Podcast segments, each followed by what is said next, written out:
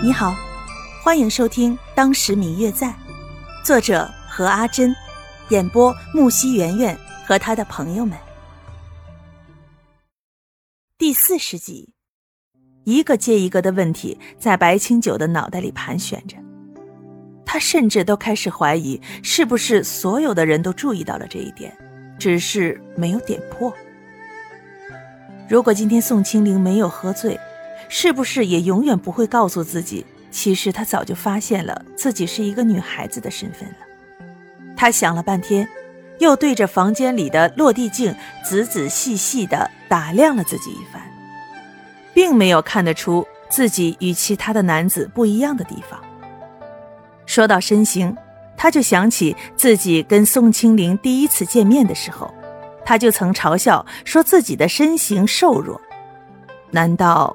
从那个时候开始，他就发现了。白清九带着这些问题一直失眠到了三更，到最后自己是什么时候睡着的都不知道了。第二天醒了之后，他决定当昨天晚上的事情没有发生过，依旧像以前一样的过，但是对于宋清灵的邀请，却再也没有答应，一次次的。推脱着。当天下午，当白清九结束了陶玉轩的工作之后，准备回家休息一下，一眼就看到了青荣站在门口，躲闪不及，被抓了个正着。白公子，我家少爷有请。本来白清九十二分的不愿意前去，但是见宋清灵都派出自己的随从来请自己了。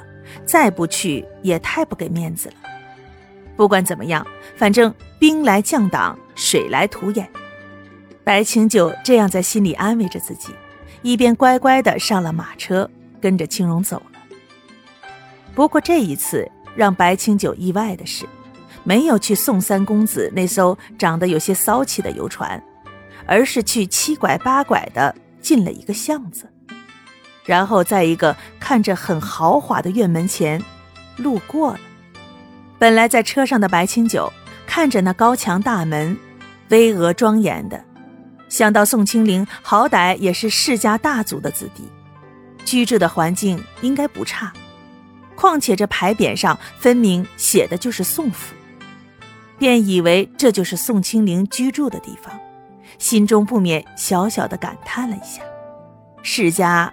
就是世家呀，气场就不一样，连一个大门都这么肃穆。没想到却只是从那儿路过，又沿着路曲曲折折的绕了快一圈终于见到一个看起来就是后门的地方进去了。然后又跟着青荣七拐八拐的进入一个独立的小院子。青荣说他家少爷就在前面的厅堂等他。在来的路上，看见很多下人们来来往往的，好像有什么重要的事情一般。下人们见了青荣，也都要扶一扶身子，但是青荣好似没有看见似的，径直的掠过。好几次，我都想问问青荣，这里是不是宋家府上？看着雕梁画栋、富丽堂皇的，可是他始终一块冰山脸，只顾在前面引路。穿过前院便到了前厅。宋清灵早就在一旁端着一杯茶，悠闲悠闲地喝着。看见白清九来了，也不起来表示欢迎，就随意的叫他坐下。